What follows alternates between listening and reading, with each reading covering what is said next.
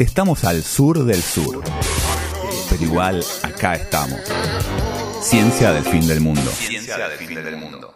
Tenemos el momento, un momento esperadísimo, que es este. Hoy estaba escuchando la radio y eh, en, en el programa de Radio con Voz de Alejandro Berkovich y contaron esta noticia y se asombraron todos. No, nadie sabe. ¡Ah, qué buena noticia! Le pregunta. Este, y dije, pero si nosotros lo vamos a hablar mucho mejor en Ciencia del Fin del Mundo, ¿o no, jefe? Así es, porque el día primero de octubre Sí. del Sí, año ¿no? 2023 será de recordado en los eh, registros históricos del ajedrez argentino como el día en que por primera vez una jugadora eh, de ajedrez argentina logró el campeonato mundial juvenil, que es un campeonato muy importante porque reúne a todas las categorías sub-20. O sea, también existen mundiales tipo sub-10, sub-12, sub-14, sub-16, sub-18, pero el sub-20 es como genérico. Eh, estamos hablando de Candela eh, Francisco, eh, nuestra nueva campeona, que realmente logró un hito muy, muy importante. Porque además solamente tiene 17 años y muchas de sus rivales tenían 20. Eh, Claro, Claro. 19,99999. No, no, 20, porque habían cumplido justo muy poco tiempo Claro, antes. Oli, yo, yo, yo me Es noté justo. un, es un, un campeonato de mujeres. Sí, Ah. porque ustedes saben, lo hemos hablado, si no, lo pueden volver a escuchar en la columna de la historia de Judith Polgar para poder entender con un poco más de profundidad. En el ajedrez convive un sistema mixto donde por un lado hay torneos absolutos donde pueden competir tanto hombres como mujeres y torneos exclusivamente femeninos. ¿Y los varones no juegan solos? No, o sea, hay torneos abiertos y femeninos. ¿Por qué? Bueno, Porque ser varón es eh, un delito. porque se entiende... ¿Sabes qué? Andate. O sea, hay mucho, mucho debate alrededor, obviamente. Porque no, no, ¿qué hay? ¿Qué Bueno, hay? ¿Qué es? A ver, lo que se entiende es que, eh, obviamente, en los orígenes del ajedrez era un juego como todas la- este tipo de disciplinas relacionadas con el pensamiento y gente que se hacían los capos, no sé qué, estaba totalmente masculinizado. Obvio. Con La el tiempo empezaron a participar algunas mujeres, pero obviamente la idea que tenían muchos de estos jugadores Bueno, más tradicionales es que las mujeres iban a ser inferiores en el juego.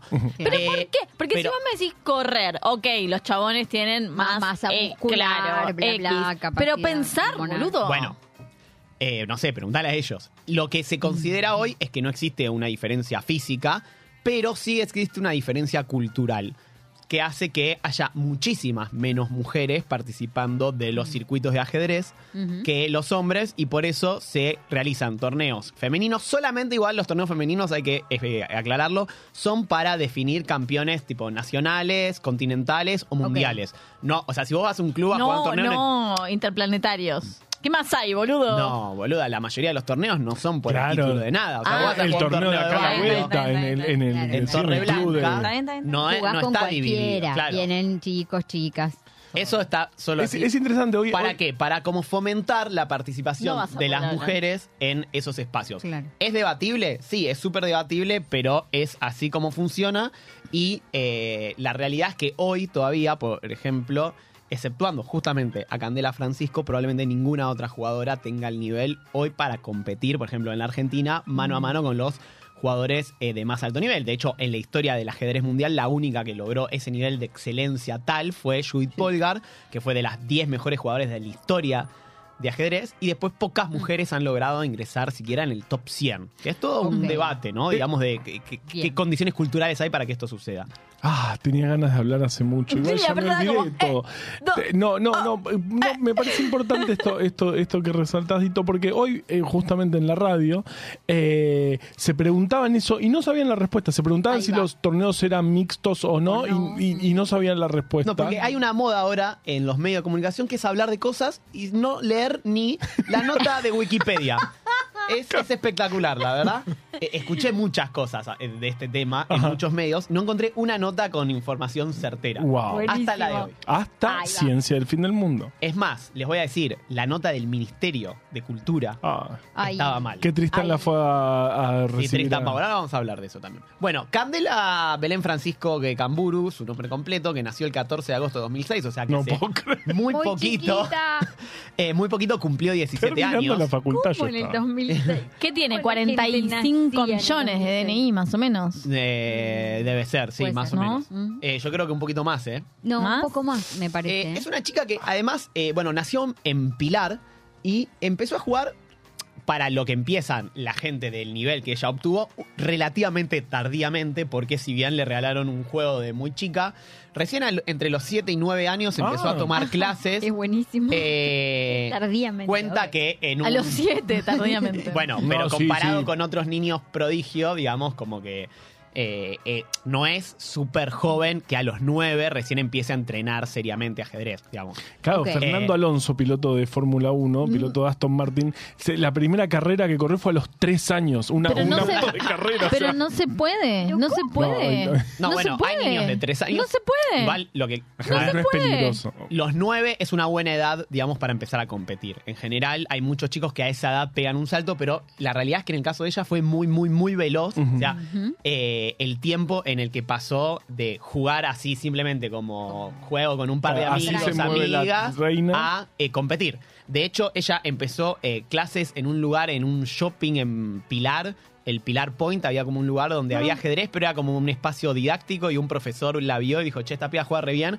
Le pasó el dato a la familia, la mandaron a un club y fueron así, medio onda gambito de dama, viste que va y no sabe bien las reglas del torneo. Le dicen, che, hay un torneo acá, ¿querés ir? Bueno, dale. Y resultó que era el torneo argentino, femenino, sub 10, Buenísimo. calculo. Y salió tercera, siendo el primer torneo que jugaba, ¿no? Claro. Eh, como medio mm, así, como todo muy veloz. Y en muy poco tiempo logró muchos logros. De hecho, en, en 2020. Logró muchos logros en Sí. Bueno, ¿Cómo me, Ah, cómo me eh, No, están los tres mirándome No. con cara de. A ver en qué se equivoca. Bienvenido a ser mujer, amigo, yo porque, dale. yo porque me, eso me hace acordar a cierta gente nefasta que, Que lo logró logros también. Sí. No lograron lograr el logro. Che, no, lo que Eh, iba a decir era, qué lindo ser eso, ser el que la ve por Sí. primera vez y dice, che, esta Esta piba, piba pinta. juega Y aparte te quedas el título. Yo la descubrí, iba a decir, ¿viste? Claro, obvio. Em, El de Pilar Point está. de Pilar hecho, Point. eh, un, un gran La campeona parteaguas argentina eh, nacida, eh, salida del semillero de Pilar Point. para muchos jugadores fue la pandemia, cuando, digamos, con mucho tiempo empezaron a dedicarse mucho y empezaron a organizarse muchos eventos online. Y ahí Candela Francisco un poco se hizo conocida, m- ya, digamos, era conocida dentro del ambiente del ajedrez En la pandemia argentino. tenía 13, 14 años. Bueno, Claro. pero Y empezó a en ganar torneos online 11. empezó a ganarle a algunos maestros de otros países en partidas blitz, o sea, partidas súper rápidas. Y eso eh, la hizo, digamos, como mm, eh, ser bastante conocida dentro del ambiente del ajedrez, ya como una joven promesa con un carácter de juego muy, muy, muy táctico. O sea, las partidas a un minuto, eh, que son las partidas, perdón, bullet, son partidas que se definen con golpes tácticos muy veloces. Obviamente es algo para jugar en internet eh, y es algo que no es profesional. ¿Qué, ¿Cuánto tiempo tenés para entre jugada y jugada? No, no, o sea, tenés un minuto para toda la partida, por Un ejemplo. minuto. Ah, no, Un minuto para ¿pero toda qué? la ¿Cómo? Bueno, es para. A ver, es para divertirse. Pero el no, bullet. terminó, no terminás. Sí, sí, terminas. Termina, jaque, mate, chau, Te fin. Bueno, agarra sí. candela, te- jaque mate, tres segundos. Yo, Yo eh, lo pero. ¿sabes qué? Mo- Muevo aleatoriamente las piezas. Esta acá, no se puede. Bueno, esta acá, no se puede. De hecho, eh, logró el subcampeonato mundial de Blitz Online eh, en ¿Ah? edad escolar. Eh, Blitz son partidas a 5 minutos en Ah, reloj. Ah, ya es un montón. Eh, sí, bueno, eh, es mucha la diferencia. O sea, en Blitz ya hay Sí. estrategia, todo, si bien no tiene los tiempos de un torneo tradicional. Y este año, ya cuando ya eh, venía de conseguir, digamos, el título de maestra FIDE femenina en 2019, eh, había logrado eh, este mismo año, en mayo, en Cuba, ganar el campeonato panamericano femenino. O sea, campeona de América femenino. La mejor jugadora mujer de todo de todas las edades. Ahí. América, de todas las edades. De todas las edades. Wow. Y en América Ok. juega Estados Unidos, ¿eh? O sea, eh, que es eh, obviamente. Con toda la gente que trae de todas partes del mundo Exacto. Claro. para Eh, integrar sus equipos. Ahí consiguió el título de maestra internacional femenina y eh, logró la clasificación también al Campeonato Mundial de Mayores, Ajá. Que fue- lo jugó hace un par de meses y logró pasar la primera ronda, lo cual fue histórico. Fue la primera vez que una jugadora argentina logró pasar la primera ronda en el Campeonato Mundial Femenino. Y llegó así ahora a este torneo en México, que era el Mundial Sub-20.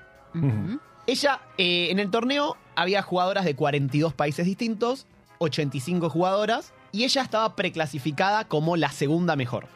La primera mejor era una jugadora eh, que se llama Clarisa Carissa, perdón, Ship de eh, Estados Unidos, Ajá. maestra internacional y eh, que tiene 2.372 puntos de Elo y eh, que Candela eh, Francisco clasificó con 23.45 de Elo, o sea, 2.345 puntos de Elo, que es muy alto. O sea, para que tengamos un parámetro, Candela Francisco ahora con este torneo subió un poquito de puntos, así que va a subir un poquito. Es la primera en el ranking femenino argentino, 36ava en el ranking argentino absoluto, o sea, contando, no, contando a los hombres, no histórico. Ah, ok. Eh, está solo a un punto de entrar entre los. eh, entre las 100 mejores jugadoras del mundo de mayores. Uf. O sea que ya lo logró realmente, porque con los puntos que sumó en el último torneo, eso ya lo logró. eh, porque sumó creo que 5 o 8 puntos. Wow, qué bestialidad. Eh, está catorceava en el ranking femenino juvenil mundial. Bien. Octava a nivel femenino de toda América. Y se- eh, 56ava en eh, la categoría sub-20 de todo América, contando también a los hombres, que es muy alto eso. ok. También. Eh, Está además, muy recordemos alto. que tiene 17 años. Haciendo cuentas, tipo, Pará, 56 ¿qué- pero qué- contando a los varones y además de- en, en América, pero. Momento, momento trivia. ¿Qué puesto está eh, de eh, sub-20 de todo el mundo? Eh, 16. Erin, ¿Sub-20 de todo el mundo? Sub-20 de todo el mundo. Está a un punto No, de entrar lo- a, a Ah, los es- 100 mejores. Ah. No me había dicho ¿a cuántos Ah, puntos había está de, los, de entrar a los 100 mejores? Bueno, no importa. El tema es que ya Escapa. rompió esas barreras y subió mucho. El torneo era a 11 rondas. Ella terminó invicta el torneo, em- ganando 6 partidas y empatando 5. Quiero hacer un pequeño eh, paréntesis en las últimas dos partidas. La anteúltima partida le, le tocó jugar justamente contra la... la- contra Carissa Ship, que era la máxima favorita. Mm. Y la verdad es que Candela tenía una posición donde estaba muy complicada. Tenía altas chances de perder el partido y logró salvar la partida y conseguir un empate. Y así llegó a la última ronda con 7 puntos y medio. Carissa Ship y otra jugadora eh, italiana. ¿Ship como una oveja o No, ship como el auto? con Y. Ah. Eh, y otra jugadora eh, italiana eh, llegaron con 7 puntos y medio. O sea, tres jugadoras, entre ellas Candela con 7 puntos y medio. Y eh, la que venía puntera hasta ese momento, que era eh, Krasteva, una jugadora búlgara que tenía 8 Sí, sí. puntos y medio. Recordemos Uh, que estaba re arriba. el empate es medio punto, ganar un punto. ¿no? Ok. Ok. Entonces, quedaba solo un partido. Ah. Y a Candela le tocó justo con la primera. Jo. Con, Con la que tenía ocho. claro. No. Ah, No, con la búlgara. le tocó La en la, ronda búlgara. anterior, con la búlgara. búlgara, la búlgara. tenía ocho, y Ocho- medio. O sea que le sacaba un punto entero. Mm, o sea que Candela, para igualarla, sí o sí tenía, Tenía que ganar. ganar. Y tenía que ver también cómo salía lo- la otra mesa. la otra. porque podían igualarla en Sí. puntos. ¿Cómo es el criterio de desempate en caso de que queden igualados en puntos? Eh, el primer criterio de desempate, que es el que finalmente sucedió en el, en el torneo, es los duelos entre ellas. Ok. Entonces, la especulación era que si Candela ganaba su partido, o sea, Candela para ser campeona estaba obligada a ganar para igualar a la puntera. Sí. Y Carissa Ship, que venía como la favorita, era la favorita para ganar su partido e igualar también los ocho y medio puntos. Pero Carissa había empatado con la jugadora búlgara y había empatado con Candela. Y Candela, había, que había empatado con Carissa, si le ganaba a la búlgara, iba a tener un triunfo Claro. un empate, la búlgara un empate y una derrota, y la estadounidense Carissa dos empates. empates. Con lo cual, el Claro. desempate la iba a favorecer a eh, Candela. Sí. Con lo cual, con esa expectativa salió a jugar el último partido. Salió a jugar teniendo que ganar o ganar y, Y ganando esperar. estaba muy bien parada. Claro, ganando tenía altísimas chances. Si Carissa perdía, ahí el sistema de desempate iba a ser distinto y probablemente hubiese ganado la búlgara. Pero no quiero marearlos porque ya No, es súper no, complejo. Igual esto. ya está.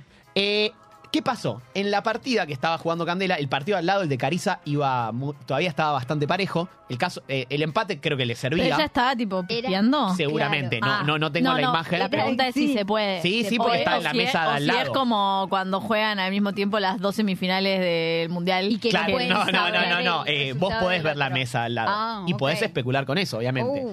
Entonces Candela sabía que tenía que ganar sí o sí. Y llega a la jugada 39. No sé si ustedes saben, eh, el, No. el partido en estos torneos eh, oficiales tan importantes se juega con. Vos tenés eh, en el reloj 90 minutos y cada jugada te agregan 30 segundos. Pero en estos torneos tan importantes, en la jugada 40 te agregan media hora más. ¿Se entiende? Te hace un bonus de media hora más en el reloj. Ok. Estaban en la jugada 39. Es decir, Sí. que faltaba un solo movimiento para que les agreguen tiempo. Es decir, que les quedaba muy poco tiempo a las dos. A eh, Candela y a em, La búlgara. la búlgara Krasteva.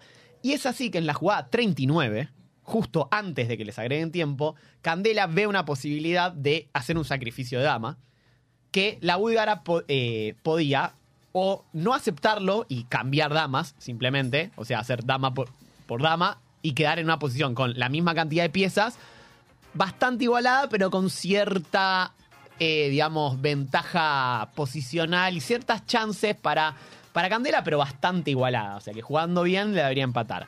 Y si aceptaba el sacrificio, bueno, quedaba con una dama de ventaja, la otra jugadora, pero Candela evidentemente estaba viendo un ataque feroz. Es así que en esa última jugada, con el último Segundo. tiempo, Sí. le juega este sacrificio de dama y la jugadora búlgara lo acepta. O sea, en vez de capturar la dama con la dama, lo que hacía un cambio de damas, captura de caballo y queda. eh, Eso no está en las reglas de cómo se mueve. Es- Candela eh, hace después eh, un se- segundo sacrificio de alfil que termina con, eh, con una posición donde, bueno, inevitablemente eh, el ju- las negras, que eran la jugadora búlgara, tienen que devolver la dama, o sea, tienen que terminar eh, Esto es muy perdiendo complejo. la dama Muy complejo. y eh, si quieren evitar el jaque mate. Con lo cual, finalmente, tras toda la secuencia que Candela calculó, eh, quedó con un alfil de ventaja, que es en una posición final, o sea, quedó torre y peones contra eh, torre, alfil y peones. Listo, ya- ya- Totalmente ganada y eh, en la jugada 53 se rindió. Al rato, Carissa Ship ganó su partida y por el sistema de desempate que les digo, por haber tenido los mejores resultados contra las otras dos punteras, Sí. Candela se consagró campeona del mundo. Pa- Para, entonces ella eh, lo, lo que hizo fue, fue muy agresiva. Muy agresiva. eh, en el momento más picante de la partida. O sea, la fue a todo todo, nada. a todo nada. Porque Ya alguno podría haber especulado y decir, bueno, empato, porque la, otra... a ver qué pasa con el empa- Vos le Claro. ofrecías empate a la, a la que iba primera y te aceptaba en cualquier momento porque ella ya se aseguraba el título, Candela se aseguraba el subcampeonato y ganar Y plata. todo tranqui. Pero no, fue por el oro. Muy bien. arriesgándose, sacrificó la dama. Me gusta ¿Se entiende? mucho. Sacrificó la dama, bro. No se entiende, amigo, pero por tu cara. No, me pero doy parece cuenta la dama que es el- la es la- segunda pieza más es Es la importante. pieza más valiosa. Sacrificar la dama. Si vos sacrificás la dama, tenés que estar seguro que vas a ganar. De si no, no podés sacrificar la dama, porque perdés automáticamente si es un error tu sacrificio de dama. Claro. Entonces, eh, es impresionante realmente eh, que lo haya Me hecho gusta, y me más gusta. en la jugada 39. Eh, es así que es la séptima persona en ser campeona mundial de alguna categoría.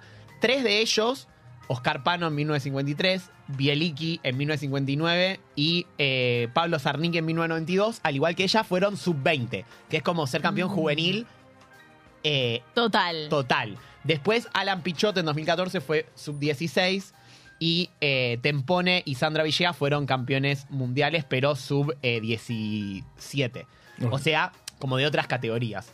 Eh, me llamó la atención dos cosas. Que el ente que recibió a Candela para ce- eh, celebrar eh, por parte del gobierno este Fue triunfo cultura y no ¿Quién- quién deporte, fue? está indignado. está fue indignado. el Ministerio de Cultura y no Ah. el Ministerio de Deporte. Realmente de la. Secretaría de Cultura. Tristan Eh, Bauer.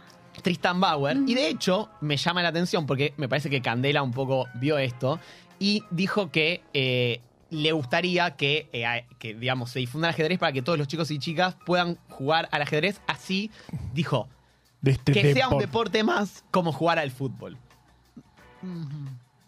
Fuerte Lo remarcó. Eh, yo creo que eh, no está mal que el Ministerio de Cultura ya lo tome, pero creo que esto tiene una entidad suficiente como para que el Ministerio de Deporte lo tome. De hecho, o sea, en el Pero ENARD ¿sabes qué? Para mí, yo eh, siento, siento y pienso... Mm. eh, mm, ¿Qué iba a decir, no? Como, como que el ajedrez Uy, es- uy. Sí, ya sé, pero sí, creo que el estereotipo es el estereotipo, no es que yo piense esto, pero que el estereotipo es que el ajedrez es medio de cheto, ¿viste? Es de cheto como ir al Colón, Sí. ¿entendés? Entonces, por eso, para mí, la recibió Tristan Bauer, que es Ah. un cheto del Ya, Colón. más cheto, más, más Claro, colón es más que- cheto, Igual claro, que no es... Posta, eh, No te digo con conocimiento de causa, el ajedrez es cero cheto. Es Ya de los deportes sé. menos chetos Yo no que tengo, conozco. no tengo, o sea, no, no tengo, eh, argumentos para en contra de lo que vos decís. No conozco el mundo No. del ajedrez, pero el estereotipo para mí es ese, como de que el ajedrez es como de intelectuales, chetos, ricos. Sí, me parece gente de importante que lo plata. tome el Ministerio de Educación. Ujú. Pero después, en la parte competitiva, creo que no va por el lado de cultura, sino va más por el lado de deporte, o las dos. Pero bueno, nada, me llamó la atención. Es, mientras el gobierno se haga eco, está bien. Por supuesto. Pero, pero me, me- me fue llamativo. Y, a- y aparte, justo ella dijo esto y como que pareció de alguna forma estar viendo ese, e- ese hecho. A los Ah, 20 años, una cosa de loco. 17. 17 años. Así que bueno, tenemos Sub-20. una nueva campeona del mundo, eh, Vamos. Argentina, Le mejor país del mundo. Obviamente. Eh, I wake up, there is another coronación de gloria. Así Sí. que le dedicamos este programa a nuestra querida Candela Francisco, que seguro va a venir a la radio a brevedad. Obvio. Iba a venir con el, con el pibe de, de Pilar Point, que le dijo, anotate un Claro. torneo, amiga. Ciencia del fin del mundo entre vos y yo.